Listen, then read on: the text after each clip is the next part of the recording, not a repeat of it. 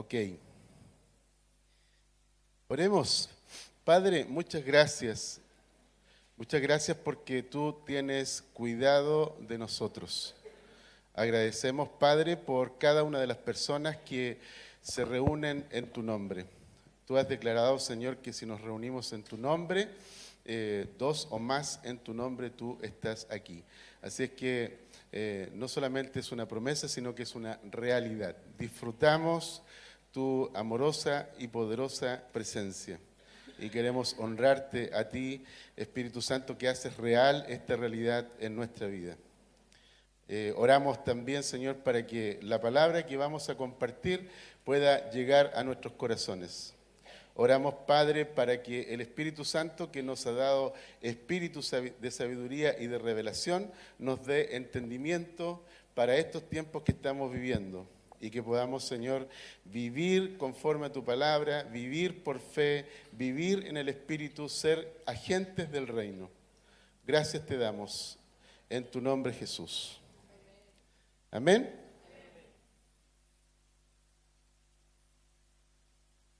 Ok. Muy bien, eh, estamos compartiendo acerca del libro de Efesios. Solamente para poner un contexto, capítulo 1, hemos estado hablando acerca de Efesios, donde se nos revela de que tú y yo estamos en Cristo y al estar en Cristo estamos sentados con Cristo en los lugares celestiales y al estar sentado en los lugares celestiales, tú eres una persona que es amada, estás, eres amado en el amado, ¿ok? Estás en Cristo y con Cristo estás en el Padre. Entonces eso es muy, muy importante eres una persona amada y eso no puede de ninguna manera moverse en tu mente porque es, es una experiencia continua, eh, una experiencia fija que se ha establecido a través del Espíritu Santo. La segunda cosa es que tú y yo somos participantes de la herencia, de, de la herencia de los santos en luz. Todos nosotros somos herederos y coherederos con Cristo. También se nos dice en Efesios capítulo 1 de que hemos experimentado el rescate, la redención, el perdón de todos nuestros pecados. Por lo tanto, tú estás en paz con Dios, vives sin culpa, sin condenación y sin acusación del enemigo. ¿Cuántos viven así? Eso es lo que dice Efesios capítulo 1. Dice también en el Efesios capítulo 1 de que tú y yo estamos sellados con el Espíritu Santo. El Espíritu Santo es las arras de nuestra herencia, es la garantía de tu herencia total. Hoy somos participantes de esta herencia y de, alguna manera no estamos completamente eh, experimentándolo porque el reino de Dios no ha venido en su plenitud, pero ya somos participantes de esta herencia celestial, esta herencia eterna. Ya está aquí, ya ha comenzado dentro de nosotros. El apóstol Pablo nos clarifica en Efesios capítulo, capítulo 1 quién eres, qué es lo que tienes, qué es lo que posees, y no hay ninguna, no hay ningún, ninguna, ninguna, ah, ningún lugar a dudas acerca de lo que Pablo está planteando ahí. Entonces en el capítulo 2, el apóstol Pablo nos dice que nosotros tenemos acceso al Padre de Gloria y el Padre de Gloria nos revela acerca de Jesús y el Padre quiere que nosotros conozcamos mejor a Jesús. Y para conocerlo mejor, Pablo habla acerca de tres cosas. Que tú tienes o eres participante de la gloria de Dios, de la esperanza de gloria que vive dentro de ti. Segunda cosa, Pablo habla acerca de que, que, tú tienes acceso a toda la herencia de Dios. ¿Ya? Tienes acceso a lo que tiene que ver con las riquezas de su gracia y las riquezas de su gloria. Y dentro de las riquezas de su gloria, tú eres partícipe de la resurrección de los muertos. Tú estabas muerto, estabas muertos en delitos y pecado y ahora tú has experimentado la resurrección en tu espíritu, por lo tanto tú eres partícipe de la resurrección, del megapoder que resucitó a Jesús de los muertos.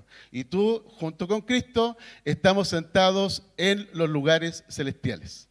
Y todas las cosas están puestas debajo de nuestros pies. Dios le dio autoridad a la iglesia. En Efesios capítulo 3, Pablo habla acerca de que el, poder de Dios, la presencia de Dios, Cristo vivo, que ha resucitado y que ha enviado el Espíritu Santo ha venido a vivir dentro de ti. Y Pablo habla acerca de que nosotros podemos experimentar esto por la fe, ¿ya? Por la fe. Por la fe que Dios ha puesto en nuestros corazones, podemos experimentar la, vida de Jesús en nuestro interior. Y, Pablo plantea de que tú y yo somos partícipes también de un amor que excede a todo lo que tú hayas conocido. Conocido, ¿ok? Eres partícipe de un amor que excede, un amor que supera, un amor que no es de este mundo. Ese amor de Dios ha venido a vivir dentro de ti. Entonces Pablo dice que tú puedes andar en lo ancho de Dios, ¿ya? Pablo dice que tú puedes caminar en lo profundo y, tú, y Pablo también dice que puedes caminar en lo alto. Por lo tanto, Pablo lo que está diciendo es que tú eres una persona que tienes que aprender a vivir con seguridad en tu vida, con confianza. ¿Ok? Incluso hacia el futuro. Longanimidad. Longitud, creo decir. Entonces, Pablo lo que nos está diciendo es que no hay nada que temer. ¿Ya? Aquí no hay que tenerle miedo al diablo, no hay que tenerle miedo al sistema, no hay que tenerle miedo a la inteligencia artificial, ¿ya? no hay que tenerle miedo al anticristo. Pablo nos está diciendo, mira, yo estoy preso y aquí como preso en el Señor te estoy enviando esta carta para que sepas cuáles son tus seguridades y con, y con qué confianza tienes que caminar. ¿Ok? Entonces, a mí me encanta Pablo y creo que Pablo es uno de los héroes de la fe que describe Hebreos. El apóstol Pablo es un hombre que lo dio todo, que estuvo dispuesto a entregarlo todo, rindió todo por causa de Jesús. Y, dentro de esa rendición, él estuvo dispuesto a ir a la cárcel, a ser privado de libertad y eso no lo detuvo, no lo limitó, él siguió siendo libre y él a través de la escritura, usando la escritura, usando las cartas, se comunicaba con la iglesia que estaba en libertad. Entonces, esto a mí me encanta, porque necesitamos esta mentalidad el día de hoy. El día de hoy vivimos un cristianismo muy almático, muy del sentimiento, muy de lo que sientes en el cuerpo muy de las circunstancias, muy controlado por los sentidos. Y vivimos un cristianismo débil, no porque el cristianismo no funcione, es porque en realidad estamos enfocando los ojos de manera equivocada. Nosotros necesitamos enfocarnos en lo que Pablo describe, todas las bendiciones que tenemos, enfocarnos en la esperanza de gloria que vive en nosotros, que, que, somos herederos, que somos participantes del poder de la resurrección, que el Espíritu Santo vive en nosotros. Y Pablo en el capítulo 4 nos habla acerca de la iglesia. Y nos dice que nosotros somos parte de la iglesia, somos miembros del cuerpo de Cristo, somos miembros de su cuerpo. Es decir, tú y yo somos parte de su cuerpo, el cuerpo glorificado de Jesús. La iglesia no es un organismo eh, visible, sino es un organismo invisible. La iglesia son personas que han nacido de nuevo, son personas que son parte de la nueva creación. La iglesia son gente que tiene al Espíritu Santo, por ende el autor de la vida está viviendo en ellos. Entonces Pablo nos habla acerca de que nosotros tenemos que estar conscientes acerca de este cuerpo y por eso nos llama a la unidad. Nos dice que la iglesia debe caminar en unidad, debe andar en unidad. Entonces habla acerca de la unidad de la fe. Dice que una de las cosas que hacen los apóstoles, profetas, evangelistas, pastores y maestros es conducir al rebaño, conducir a la iglesia, conducir a las ovejas del reino de Dios para que caminen en la unidad de la fe. Entonces Pablo habla acerca de un Señor, una fe, un bautismo, un Dios y Padre de todos, ¿ya? Habla acerca de, de un espíritu. Entonces Pablo nos dice que nosotros necesitamos entender esto porque esto es lo que nos va a dar la victoria. Esto es lo que nos va a dar un entendimiento acerca de cómo vivir en este mundo. Y parte de lo que quiero compartirles es acerca de esto. Por ejemplo, en las comunidades de los chinos, ustedes saben, hay mall chino por todas partes, ¿verdad? Eh, en las comunidades de los judíos, las comunidades de los árabes, generalmente tienen una influencia comercial y llegan a tener una influencia gubernamental. Y es porque ellos se apoyan entre sí. Ellos saben que si están en un país, ellos se van a reunir con el propósito de poder trabajar juntos en base a lo que tiene que ver con el desarrollo de su visión, su cultura, sus negocios para influir en esa comunidad a la cual han llegado. La iglesia es exactamente lo mismo. Jesús dijo, ah, no, no, lo dijo Pablo, pero en el libro de, Hechos está escrito, escrito por Lucas, dice, cree tú y toda tu casa será salva. La palabra casa ahí es oikos, ¿ya? Oikos tiene que ver con todas tus redes, tus redes relacionales. Por ejemplo, oikos para nosotros sería que tú estás conectado con la educación, ese es nuestro oiko. Con la salud, ese es nuestro oiko. Los negocios, ese es nuestro oikos.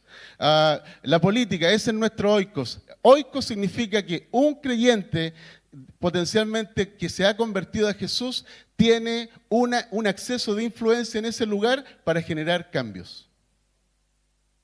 ¿Ok? Entonces el apóstol Pablo dice que la iglesia debe funcionar en unidad. Unidad de visión, unidad de propósito, unidad en cuanto a identidad. Aunque somos uno, dice Pablo, no funcionamos en uniformidad, sino que somos unánimes en diversidad. ¿Por qué? Porque el Espíritu Santo vive en nosotros y nos ha dado diferentes dones para poder trabajar juntos y servir a través del cuerpo de Cristo al mundo. Por lo tanto, la iglesia es una entidad que trae esperanza, fe y amor al mundo. Entonces, pero Pablo dice de que la iglesia necesita crecer, la iglesia necesita madurar. Entonces, por esa razón escribe, y él mismo constituyó a unos apóstoles, a otros profetas, a otros evangelistas, a otros pastores y maestros, a fin de perfeccionar a los santos para la obra del ministerio para la edificación del cuerpo de Cristo hasta que todos lleguemos a la unidad de la fe y del conocimiento del Hijo de Dios, a un varón perfecto, ¿verdad? A la medida de la estatura de la plenitud de Cristo. Para que ya no seamos niños fluctuantes, ¿ya? Niños fluctuantes, deténganse ahí porque voy a trabajar esto. ¿Ya? Para que no seamos niños fluctuantes llevados por doquiera de todo viento de doctrina que, eh, eh, perdón, por estratagemas de hombres que para engañar emplean con astucia las artimañas del error, sino que siguiendo la verdad, en amor, crezcamos en todo en aquel que es la cabeza, esto es Cristo, de quien todo el cuerpo, bien concertado y unido entre sí por todas las coyunturas que se ayudan mutuamente, según la actividad propia de cada miembro, recibe su crecimiento para ir edificándose en amor. Entonces el apóstol Pablo dice que Dios eh, le ha dado a la iglesia eh, personas que tienen dones, específicamente habla acerca de apóstoles, profetas, evangelistas, pastores y maestros. Y dice que la labor de ellos, la labor de ellos, el rol de estas personas es perfeccionar a los santos. La palabra perfeccionar puede tener varios sinónimos, capacitar, equipar, entrenar, ¿ya? Nutrir, alimentar. ¿Ok? Entonces, estas personas Dios las puso para poder entrenar al pueblo de Dios. Entrenarlos para que hagan la obra del ministerio. Entrenarlos para que lleguemos todos a la unidad de la fe. ¿Cuál unidad de la fe? Un Señor, ¿verdad? Un Dios y Padre de todos, un bautismo, un espíritu, un cuerpo. ¿Ok? Entonces, la unidad de la fe está literalmente ligada, relacionada con tu crecimiento espiritual. O sea, cada uno de nosotros tiene que volverse más consciente acerca del cuerpo de Cristo y de la influencia que tiene el cuerpo de Cristo en el mundo.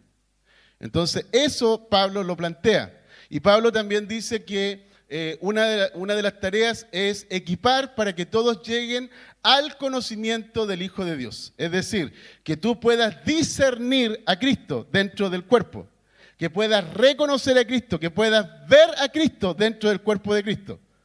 ¿Ok? Que lo veas como el Hijo de Dios.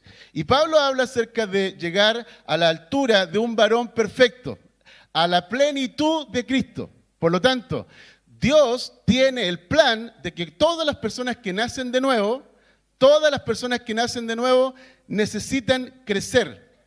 En el primer siglo, particularmente eh, desde la, la cosmovisión eh, romana y además también la cosmovisión griega, Pablo rescata algunas cosas que son útiles para poder entender el crecimiento espiritual. Y utiliza la palabra nepio, ¿ya? Los hijos nepio. Los hijos nepios son los hijos infantes, son los hijos lactantes. Estas personas que son pequeñas, son niños, son bebés, no saben hablar y no saben actuar. Y más o menos están entre uno y dos años. Está el hijo paidión, que es un hijo inmaduro, emocionalmente no sabe cómo manejar, gestionar sus emociones, a veces tienen rabietas y también necesitan ser reforzados en la conducta. Estamos hablando de los hijos de 2 a 12 años. Está el hijo Tecna, que es un hijo entre los 13 y los 19 años, y aquí estamos hablando acerca de un hijo joven que está creciendo. Ya se está volviendo fuerte, pero le falta sabiduría y le falta experiencia. Y también está el hijo Abba. El hijo Abba es, como el hijo pater, que de alguna manera Abba en hebreo o hijo pater en italiano. ¿ya? Aquí básicamente el significado del hijo pater es que es un hijo que es capaz de representar el pensamiento, el corazón y la voz del padre. Es decir, un hijo maduro. Esta persona puede nutrir, puede proteger, puede, eh, puede proveer, es un maestro, es una persona que puede ser fuente para otras personas, una fuente de inspiración. Entonces el apóstol Pablo dice que este nivel del hijo pater es el nivel más alto de madurez, que de alguna manera estaría directamente relacionado con el varón perfecto, ¿verdad? La, plenitud de Cristo. ¿Ok? Pero todos nosotros nacemos como, hijos nepío o nepio. ¿Ya? Entonces, casi todos los que nacen de nuevo en el reino son buenos para llorar y buenos para quejarse. ¿Ok? Eso es lo que sucede. Pero tienes que avanzar en tu vida espiritual, crecer en tu vida espiritual para poder llegar a ser un hijo pater, un hijo, un hijo, eh, un hijo Abba. ¿Ok?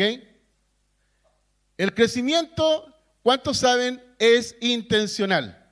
El crecimiento no es algo que se da casualmente. Si tú naces físicamente en casa, vas a necesitar los cuidados de una mamá y de un papá. Que te cambien pañales, que te den leche, que te hagan dormir, ¿verdad? Que te hagan cariñito, ¿verdad? Eso es parte como de lo que tiene que ver con el proceso, de un hijo nepio, ¿ok? Pero en la medida que vas creciendo como hijo, particularmente cuando vas avanzando en la vida como hijo paidión, necesitas aprender ciertas cosas que en el fondo son, son, son como instrucciones, ¿ya? son disciplinas en tu vida. Necesitas aprender a tener cuidado de tu cuerpo, necesitas aprender a hacerte aseo en el cuerpo, necesitas ordenar tu pieza, ¿verdad? Necesitas aprender lo que es el orden en la casa, quiénes son las personas que están en autoridad, de alguna manera como que vas agarrando esas vistas. ¿ya? El hijo Paidión, perdón, el hijo Tecna es un hijo adolescente que está creciendo. Fíjate que cuando uno es muy bebé, uno es dependiente. Cuando ya te vuelves adolescente, te vuelves independiente.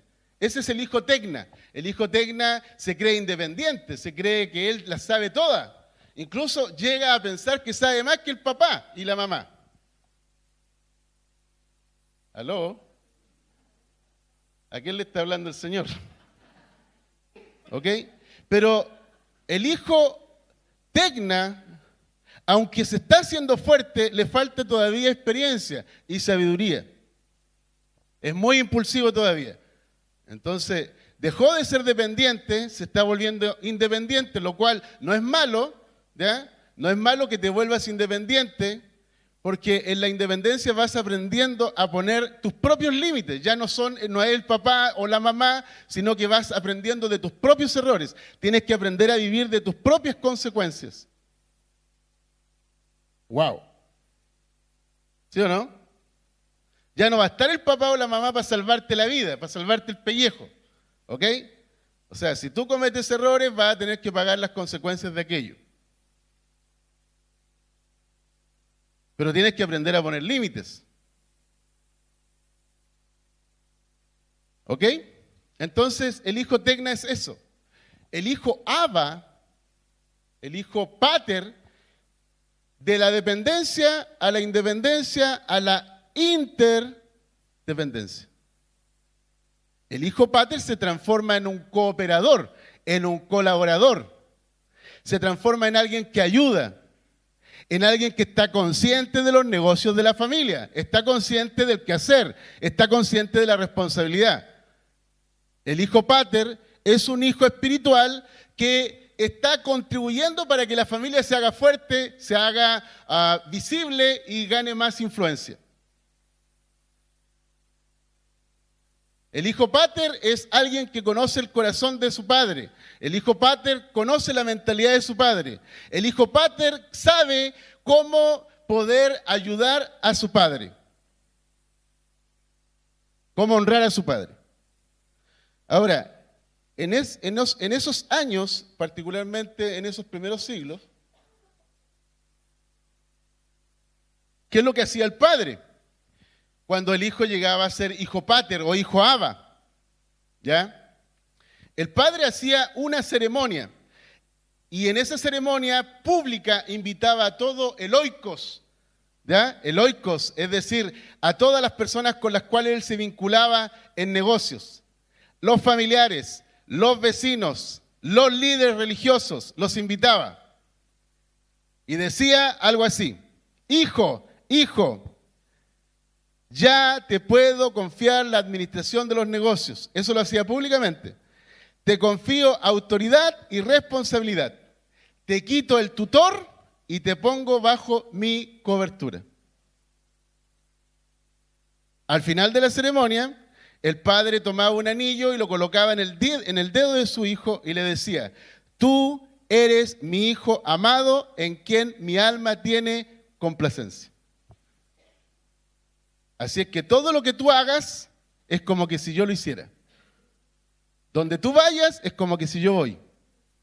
Porque tú eres mi representante. ¡Wow!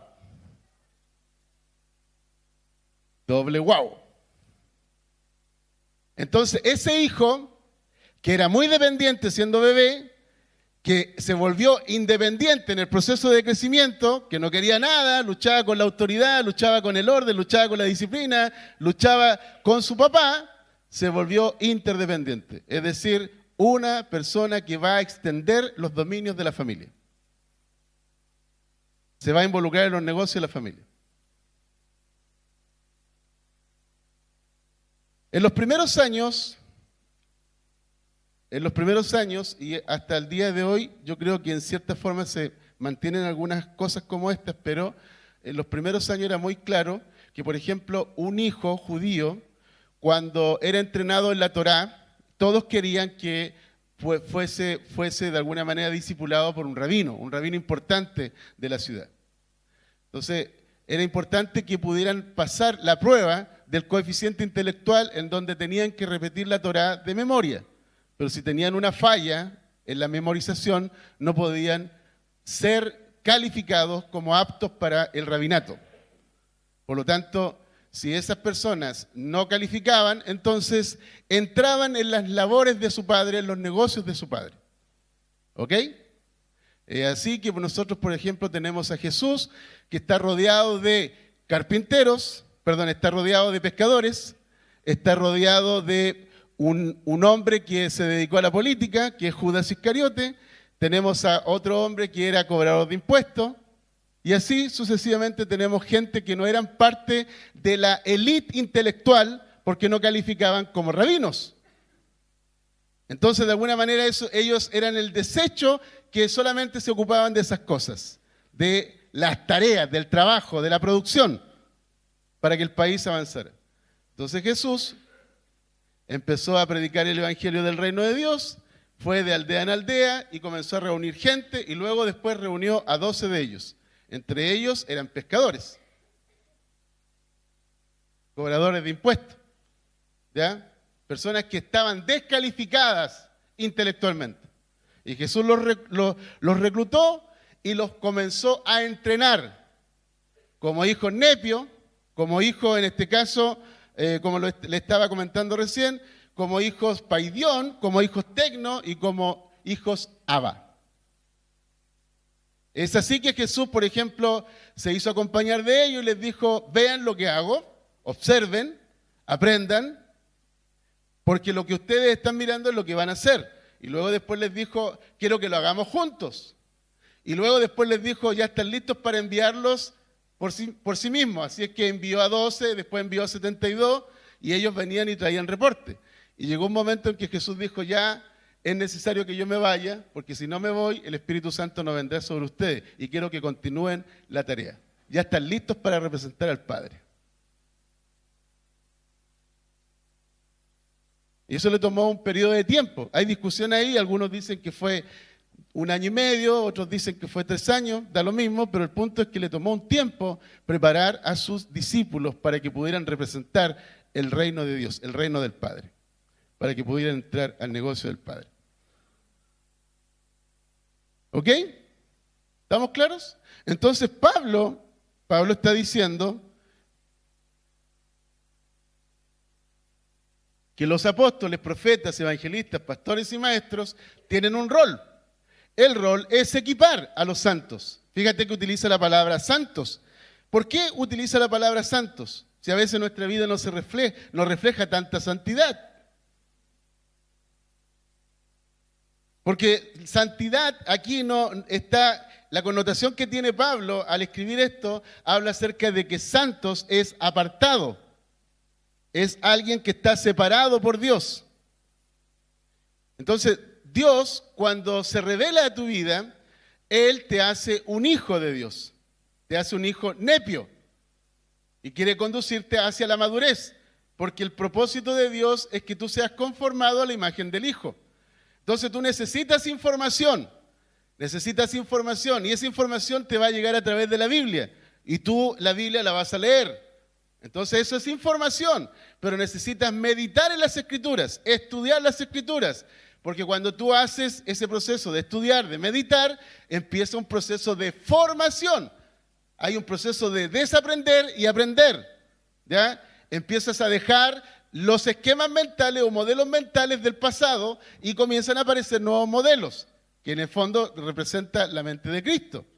Entonces tienes información, formación, y cuando ya tú te vuelves maduro, tú comienzas a aplicar eso empiezas a vivir de acuerdo a la sabiduría que has recibido. Entonces eso se genera en ti transformación. Entonces Pablo está enfocándose en lo siguiente. Está diciendo que para poder, para poder ser una iglesia influyente, una iglesia que impacte, una iglesia de avivamiento, una iglesia que traiga el reino de Dios a las ciudades, es una iglesia que tiene que considerar el crecimiento espiritual. Porque no podemos ganar al mundo solo con hijos nepio.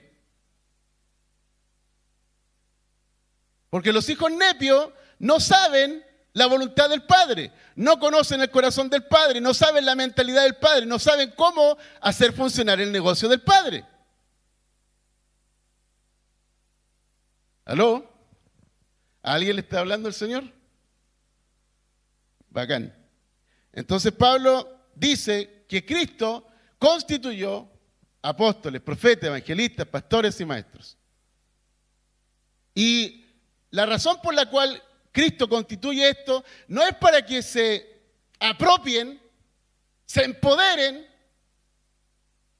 de títulos. Es una función ministerial. Es un, un rol dentro del cuerpo de Cristo. No tiene que ver con títulos. Ah, yo soy arzobispo, entonces ahora está de moda llamarse apóstol. Entonces dejo arzobispado y ahora soy apóstol del Señor. Es una estupidez de la mente humana.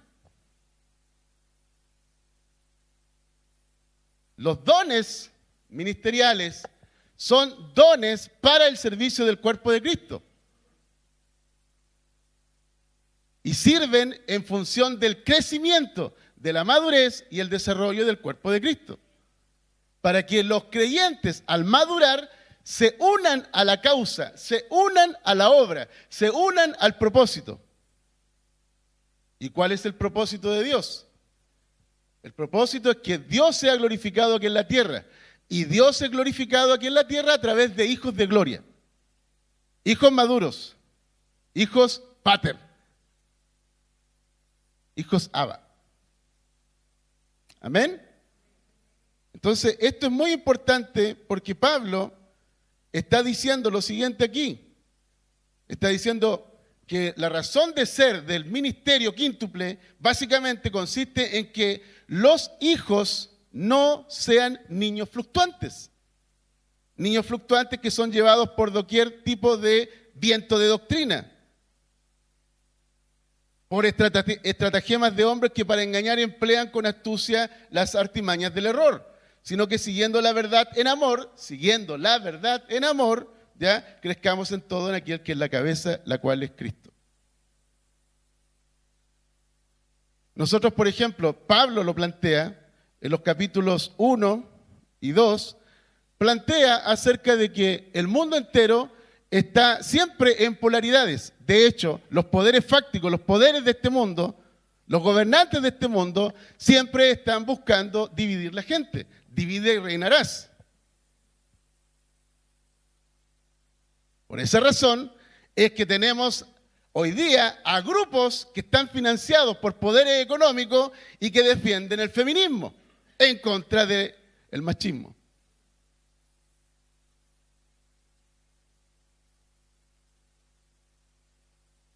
Es por eso que tenemos poderes que financian a grupos que están descontentos, que están indignados económicamente, que de alguna manera quieren asistencialismo del Estado lo oponen en contra de los ricos. Y nos ponen en contra por temas étnicos entre chilenos y mapuches. Es para la risa, pero eso es lo que hace el sistema de este mundo.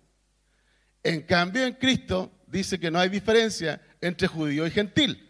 No hay diferencia entre hombre y mujer. No hay diferencia entre esclavo y libre, no hay diferencia entre rico y pobre, no hay diferencia entre docto e indocto.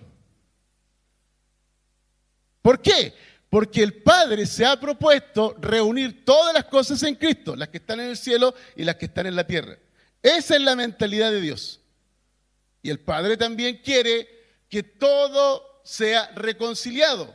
Entonces, el camino hacia, el cual vamos es un camino de reconciliación. La paz en el Medio Oriente, aquí voy a meter. Déjenme tomar un poquito de agua para tomar aliento.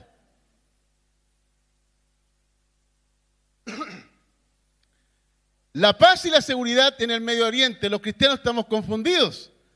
Si nosotros pedimos por paz y seguridad, es, como que si le estuviéramos diciendo, Señor, que venga el anticristo, que tome dominio el anticristo, que el anticristo venga con esos siete años. Nosotros tenemos que orar por el bien de Israel y de los palestinos. Yo amo a Israel porque tengo una herencia a través de Jesús, el Hijo de Dios. Tengo la Biblia, que es la revelación de la palabra de Dios, la ley de Dios. Yo amo a Israel porque es el pueblo de Dios.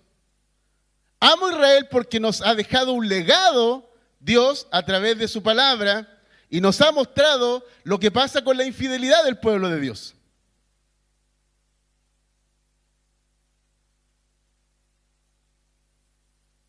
Pero amo a los palestinos, amo a los árabes, tanto como a los israelitas.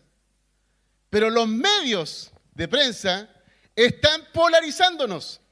En los próximos días vamos a tener a la gente dividida a nivel global entre gente que defiende a Israel y gente que defiende a los palestinos.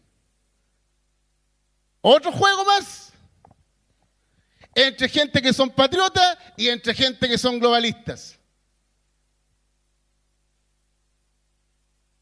Entre los progresistas y los conservadores.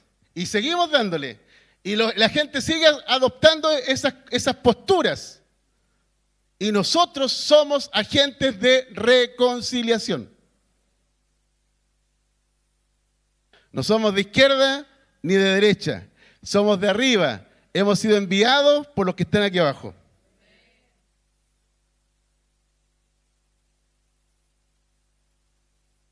Amén. Me metí en la pata de los caballos. ¿Cómo salgo de ahí, Señor?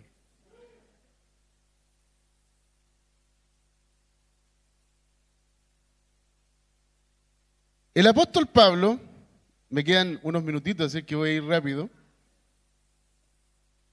El apóstol Pablo dice que un hijo maduro es un hijo que se comporta como hijo.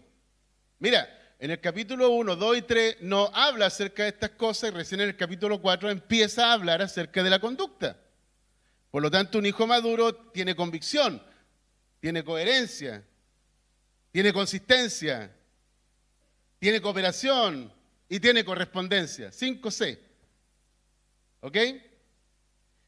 Lo que quiere decir que un hijo maduro tiene una vida alineada al Hijo de Dios alineada al propósito de Dios, que es conformarte a la imagen de su Hijo. Jesús vivió para glorificar al Padre. Y nosotros necesitamos entender que tu vida, tu existencia es para glorificar al Padre.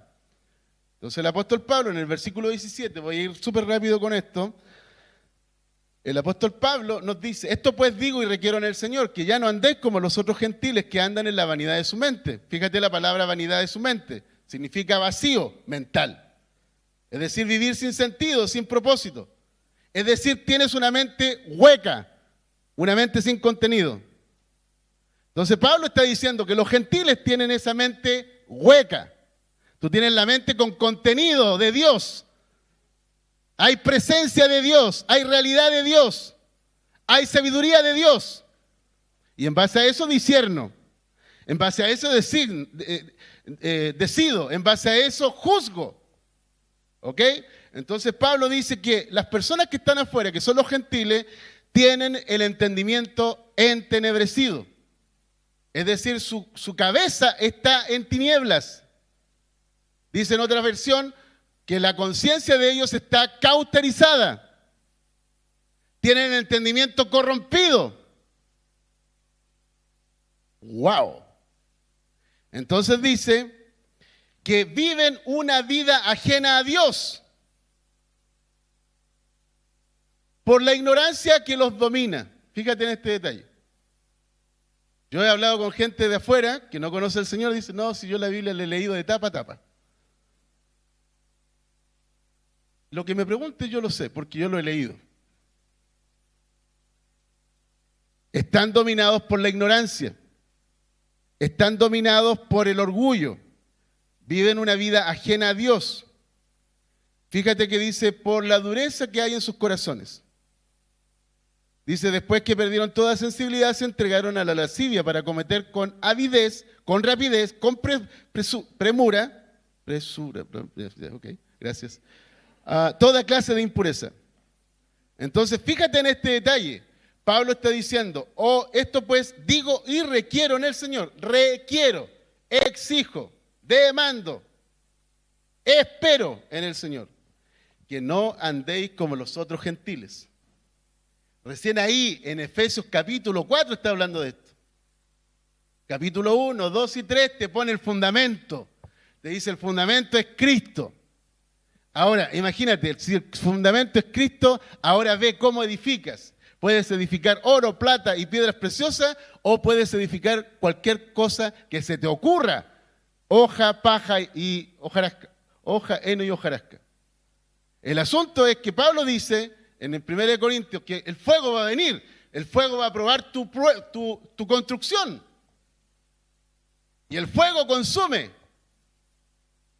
la madera el material ligero. El fundamento está puesto. Tú tienes a Cristo en tu vida, pero tú tienes que elegir cómo edificas. ¿Quieres quedarte como hijo Nepio, como hijo Tecna, como hijo Paidión? Es tu podema, dice Pablo. Es tu podema. Yo te estoy mostrando el propósito de Dios. El propósito de Dios es que tú seas un hijo Abba. Ese es el prototipo, ese es tu Punto de referencia, Cristo. ¿Ok? ¿Cuántos están conmigo? Amén. Entonces Pablo dice, más vosotros, dice, no habéis aprendido así a Cristo. No habéis aprendido así a Cristo. Si en verdad le habéis oído y habéis sido enseñados por Él conforme a la verdad que está en Jesús. Lo que yo, lo que yo te estoy dando aquí para comer no es leche. Es un pollo con hueso. Ahora, el, el pollo, tú te comes la carne y los huesos los dejas a un lado. ¿Ok? Pero eso te estoy dando a comer.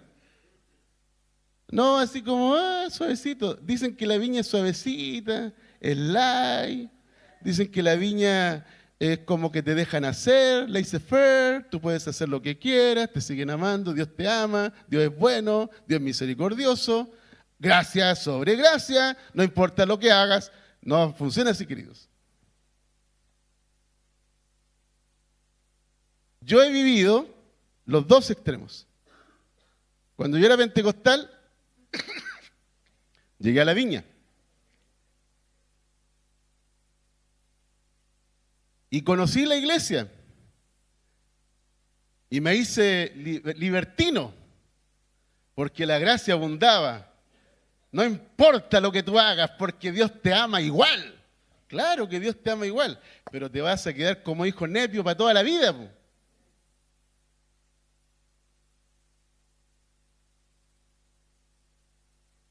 Con los años me di cuenta que la gracia me capacita, el amor de Dios es incondicional, Dios nos da un amor ágape, pero nos da poder para vivir.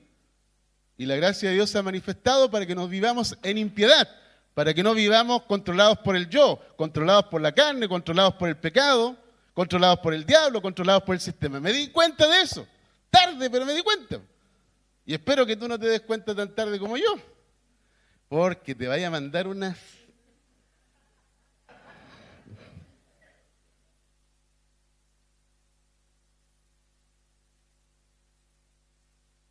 Te los digo, de verdad. Entonces Pablo dice que el conocimiento de la vida del Hijo de Dios dentro de ti te va a ayudar a comprender tu nueva naturaleza, que eres nueva creación, que tienes nueva identidad, nuevos principios, nuevos valores, nueva realidad, nuevamente, nuevo corazón.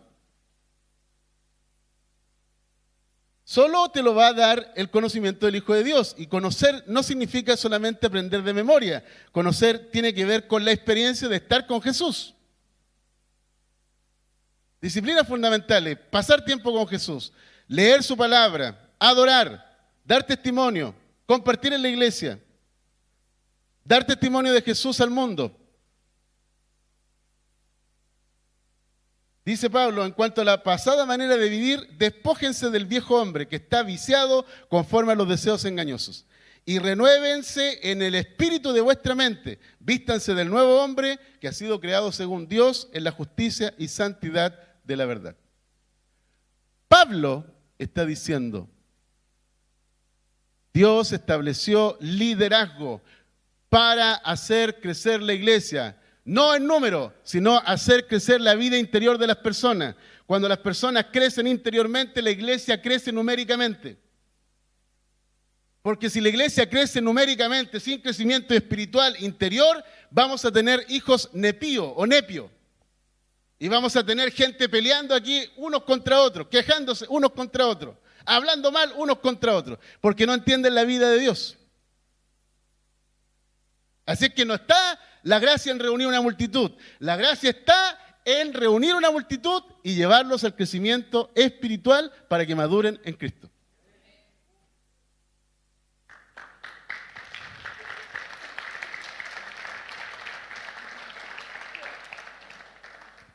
Por eso Pablo dice, por lo cual dice, desechando la mentira, hablen verdad cada uno con su prójimo, porque somos miembros los unos de los otros. Airaos, pero no pequéis, no se ponga el sol sobre vuestro enojo, ni deis lugar al diablo. El que hurtaba no hurte más, sino que trabaje haciendo con sus manos lo que es bueno, para que tenga cómo compartir con los que padecen necesidad. Ninguna palabra corrompida salga de vuestra boca, sino la que sea necesaria para la buena edificación del cuerpo, a fin de dar gracia a los oyentes. No contristéis al Espíritu Santo, con el cual fuisteis para el día de la redención. Quítense de ustedes toda amargura, enojo, ira, gritería, maledicencia y toda malicia. Antes bien sean benignos unos con otros, misericordiosos, perdonando unos a otros como Dios también los perdonó a ustedes en Cristo. Entonces, hay una vida que está en nosotros que necesitamos compartir con otras personas, que es la vida del reino. Y esa vida se manifiesta cuando nosotros compartimos el Evangelio y las personas son salvas. Las personas que vienen atadas son liberadas. Las personas que vienen con problemas interior son sanados. Las personas son restauradas. Eso es parte del ministerio de los hijos de Dios. Pero también hay una vida que capturar, que es la vida del Hijo de Dios. Llegar a la plenitud, a la altura del varón perfecto, para experimentar la plenitud de Dios. Amén. Así es que una persona madura se da cuenta de lo que es viejo y de lo que es nuevo. Una persona madura que es un hijo pater se da cuenta de lo que tiene que quitar de su vida y de lo que tiene que poner en su vida. Tiene conciencia, porque ama a Jesús, ama la presencia de Dios.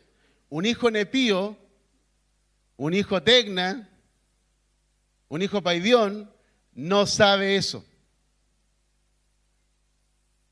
Y es por eso que algunos hijos de Dios no ven la eficacia del poder del Evangelio en su vida porque no han madurado, no han crecido, no están alcanzando el prototipo que es Cristo en su vida. La iglesia no es un lugar para hacer redes sociales. La iglesia no es un lugar para que tú encuentres amigos. Si encuentras amigos, maravilloso. Si haces redes sociales, maravilloso. Pero la iglesia es para que tú y yo glorifiquemos juntos a Jesús. Así es que en lugar de la mentira hablamos verdad, en lugar del enojo impartimos paz, en lugar del robo somos generosos, en lugar del chisme animamos, en lugar de la venganza o de vengarnos perdonamos, en lugar de ser controlados por el impulso sexual ejercemos dominio propio. En lugar de ser llenos de mosto, de vino, de, emborracharnos, somos llenos del Espíritu. Es por esa razón que si te reúnes con personas, tienes que poner límite. Límites. Porque si no sabes poner límites es porque eres un hijo nepión, un hijo tecna, un hijo paidión. Límites en tus relaciones. Límites es sinónimo de madurez.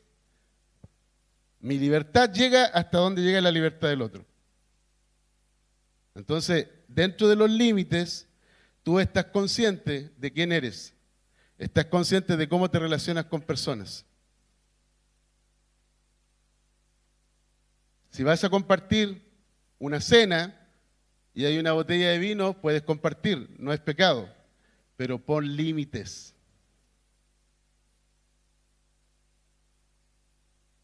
Si te juntas con tus amigos y tus amigos todos beben, consumen droga, puedes estar con ellos, pero pon límite a tu vida. No compartas, no vivas, no hables, no actúes, no actúes como los gentiles. ¿Aló? Para eso existe la iglesia, para ayudarte a crecer, para que estés consciente de la vida que llevas dentro, para que puedas valorar y honrar al Espíritu Santo que está en tu vida, para que sepas que como hijo de Dios estás aquí para ser sal y luz de la tierra. Si la iglesia no hace eso, si no hablamos acerca de esto, y Pablo lo habla expresamente en Efesios capítulo 1, 2, 3 y 4, que nos está de alguna manera introduciendo en el tema de cómo debemos crecer wow, si no hacemos eso, no estamos cumpliendo nuestro propósito en esta tierra. Seguimos viviendo como cualquier persona. La gente dice, no, ¿para qué voy a ir a la iglesia si son un montón de hipócritas? ¿Para qué voy a ir a, golpearme el pecho? Mejor me lo golpeo en la casa, dice la gente.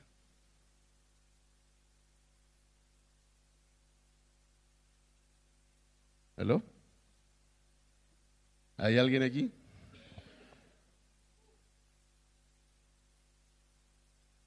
Es un gran desafío que tenemos por delante, queridos. Es un desafío que tenemos porque vivimos en una cultura que está abierta al progresismo. Ya no hay valores absolutos en la sociedad. No hay principios rectores. No hay modelos a los cuales seguir. Hoy día los delincuentes tienen más favor que la gente honesta en la sociedad. Eso es lo que está sucediendo. Y estamos aquí para cambiar la realidad de nuestra sociedad, para influir. Estamos aquí para poder traer el reino de Dios. Les quiero decir que generalmente cuando hay modas culturales, antes se demoraba como 30 años, hoy día se va a demorar mucho menos. Y ya les puedo decir que hay vientos de cambios. En algunas naciones hay padres que se están uniendo para ir a los colegios y hablar con los directores de colegio, con los centros de educación, para impedir que la ideología de género siga influyendo en sus hijos. Hay hombres que se están levantando, hombres, hombres, la voz del hombre tiene que salir, porque la voz del hombre es como un león que ruge. Hombres se están levantando para defender a los niños. Lo estamos viendo en la película que recientemente salió ah, al cine. Necesitamos de verdad entender el momento en el que estamos viviendo. Dice la Biblia que las tinieblas cubrirán las naciones, pero sobre nosotros se manifestará su gloria. La tierra será llena del conocimiento de la gloria del Señor. ¿Por qué? porque la gente se va a cansar de la mentira.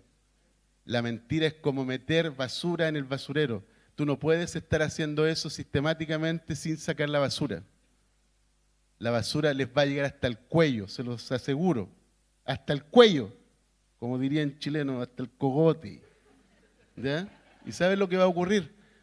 Van a levantarse líderes, referentes, líderes políticos, líderes sociales, líderes que trabajan en áreas emocionales, líderes que trabajan con el cambio de la cultura. Se los aseguro, vamos a experimentar un cambio en los próximos años.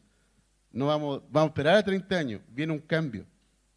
Porque dice que antes de que venga el Señor, el Señor volverá el corazón de los hijos hacia los padres y el corazón de los padres a los hijos. Lo que viene es un avivamiento de la familia. un despertar. Amén. ¿Cuántos recibieron algo esta mañana? ¿Sí? ¿Están listos para avanzar a ser un hijo pater? ¿Un hijo Abba? ¿Están listos? Ok. Quiero invitarte que te puedas poner de pie.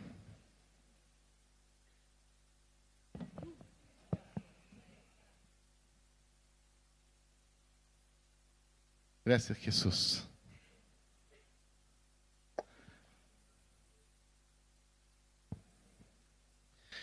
Gracias Padre. Si deseas que podamos orar por ti, puedes pasar acá, vamos a hacerlo. ¿Mm? Puedes venir hasta acá y vamos a orar por ti.